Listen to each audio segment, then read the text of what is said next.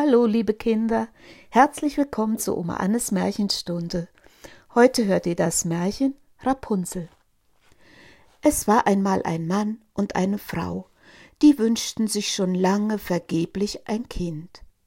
Endlich sollte ihr Wunsch in Erfüllung gehen. Die Leute hatten in ihrem Hinterhaus ein kleines Fenster, daraus konnte man in einen prächtigen Garten sehen, der voll der schönsten Blumen und Kräuter stand. Er war aber von einer hohen Mauer umgeben, und niemand wagte hineinzugehen, weil er einer Zauberin gehörte, die große Macht hatte und von aller Welt gefürchtet war. Eines Tages stand die Frau an diesem Fenster und sah in den Garten hinab. Da erblickte sie ein Beet, das mit den schönsten Rapunzeln bepflanzt war und die sahen so frisch und grün aus, dass sie großen Appetit hatte und das große Verlangen empfand, von den Rapunzeln zu essen. Dieses Verlangen nahm jeden Tag zu, und da sie wusste, dass sie keine davon bekommen konnte, wurde sie immer blasser und sah elend aus. Da erschrak der Mann und fragte Was fehlt dir, liebe Frau? Ach, antwortete sie, wenn ich keine Rapunzel aus dem Garten hinter unserem Haus zu essen kriege, so sterbe ich. Der Mann, der sie sehr lieb hatte, dachte, ehe ich meine Frau sterben lasse, hol ich ihr von den Rapunzeln, koste es, was es wolle. In der Abenddämmerung stieg er also über die Mauer in den Garten der Zauberin stach in aller Eile eine Handvoll Rapunzeln und brachte sie seiner Frau. Sie machte sich sogleich ein Salat daraus und aß sie in voller Begierde auf. Sie hatten ihr aber so gut geschmeckt, dass sie den andern Tag noch dreimal so viel Appetit bekam. Sollte sie Ruhe haben, so musste der Mann noch einmal in den Garten steigen. Er machte sich also in der Abenddämmerung wieder hinab. Als er aber die Mauer herabgeklettert war, erschrak er gewaltig, denn er sah die Zauberin vor sich stehen.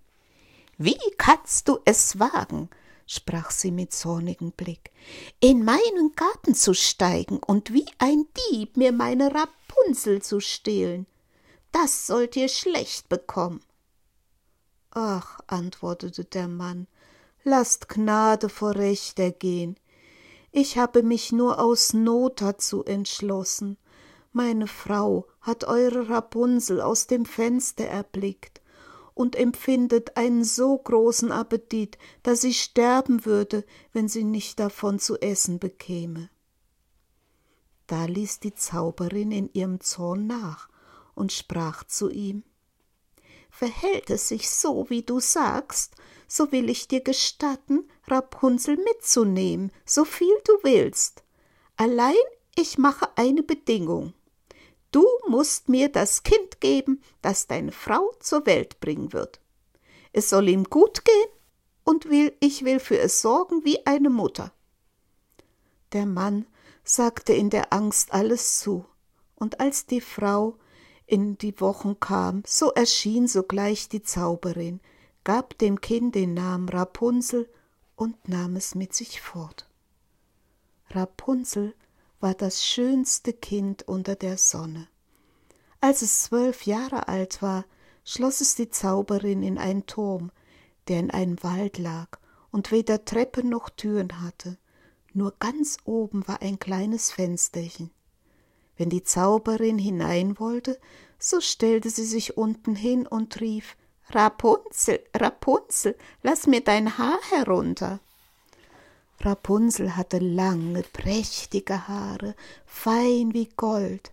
Wenn sie nun die Stimme der Zauberin vernahm, so band sie ihre Zöpfe los, wickelte sie oben um einen Fensterhaken, und dann fielen die Haare zwanzig Ellen tief hinunter, und die Zauberin stieg daran hinauf. Nach ein paar Jahren trug es sich zu, dass der Sohn des Königs durch den Wald ritt und an dem Turm vorüberkam. Da hörte er einen Gesang, der war so lieblich, dass er stillhielt und horchte. Das war Rapunzel, die in ihrer Einsamkeit sich die Zeit damit vertrieb, ihre süße Stimme erschallen zu lassen.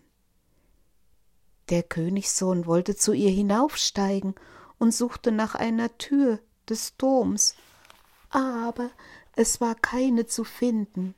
Er ritt heim. Doch der Gesang hatte ihn so sehr das Herz berührt, dass er jeden Tag hinaus in den Wald ging und zuhörte. Als er einmal so hinter einem Baum stand, sah er, dass eine Zauberin herankam und hörte, wie sie hinaufrief Rapunzel, Rapunzel, lass dein Haar herunter. Da ließ Rapunzel die Haarflechten herab, und die Zauberin stieg zu ihr hinauf. Ist das die Leiter, auf welcher man hinaufkommt, so will ich auch mein Glück versuchen. Und den folgenden Tag, als es anfing dunkel zu werden, ging er zum Turm und rief Rapunzel, Rapunzel, lass dein Haar herunter. Alsbald fielen die Haare herab, und der Königssohn stieg hinauf. Anfangs erschrak Rapunzel gewaltig, als ein Mann zu ihr hereinkam, wie ihre Augen noch nie einen erblickt hatten.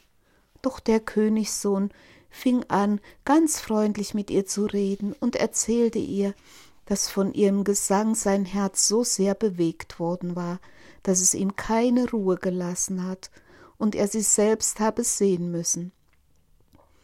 Da verlor Rapunzel ihre Angst und als er sie fragte, ob sie ihn zum Manne nehmen wolle, und sie sah, dass er jung und schön war, so dachte sie, der wird mich lieber haben als die alte Frau Godel, und sagte ja und legte ihre Hand in seine Hand. Sie sprach, ich will gerne mit dir gehen, aber ich weiß nicht, wie ich herabkommen soll.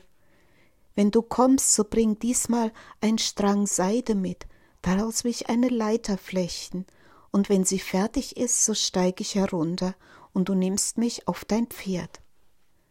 Sie verabschiedeten sich, dass er bis dahin alle Abende zu ihr kommen sollte, denn bei Tag kam die Alte. Die Zauberin merkte auch nichts davon, bis einmal Rapunzel anfing und zu ihr sagte Sag mir doch, Frau Godel, wie kommt es nur, sie wird mir viel schwerer heraufzuziehen, als der junge Königssohn, der ist im Augenblick bei mir. Ach du gottloses Kind, rief die Zauberin, was muss ich von dir hören? Ich dachte, ich hätte dich von aller Welt abgeschieden, und du hast mich betrogen. In ihrem Zorn packte sie die Schönhaare des Rapunzel und schlug sie ein paar Mal um ihre linke Hand, griff eine Schere mit der rechten und ritsch ratsch waren sie abgeschnitten, und die schönen Zöpfe lagen auf der Erde. Und sie war so unbarmherzig, dass sie die arme Rapunzel in eine Wüstenei brachte, wo sie in großen Jammer und Elend leben musste. Denselben Tag aber, wo sie Rapunzel verstoßen hatte, machte abends die Zauberin die abgeschnittenen Zöpfe oben am Fensterhaken fest. Und als der Königssohn kam und rief Rapunzel, Rapunzel, lass dein Haar herunter, so ließ sie die Haare hinab. Der Königssohn stieg hinauf, aber er fand oben nicht seine liebste Rapunzel, sondern die Zauberin, die ihn mit bösen, giftigen Blicken ansah. Aha, rief sie höhnisch, Du willst die Frau Liebste holen, aber der schöne Vogel sitzt nicht mehr im Nest und singt auch nicht mehr. Die Katze hat ihn geholt und wird dir auch noch die Augen zerkratzen. Für dich ist Rapunzel verloren, du wirst sie nie wieder erblicken. Der Königssohn geriet außer sich vor Schmerz, und in der Verzweiflung sprang er den Turm herab. Das Leben brachte er davon, aber die Dornen, in die er fiel, zerstachen ihm die Augen. Da irrte er blind im Walde umher, aß nichts als Wurzel und Beeren und tat nichts als jammern und weinen über den Verlust seiner liebsten Frau. So wanderte er einige Jahre im Elend umher und geriet endlich in die Wüstenei, wo Rapunzel mit den Zwillingen, die sie geboren hatte, ein Knaben und ein Mädchen, kümmerlich lebte. Er vernahm eine Stimme, und sie deuchte ihn so bekannt. Da ging er darauf zu, und wie er herankam, erkannte ihn Rapunzel und fiel ihn um den Hals und weinte. Zwei von ihren Tränen aber benetzten seine Augen.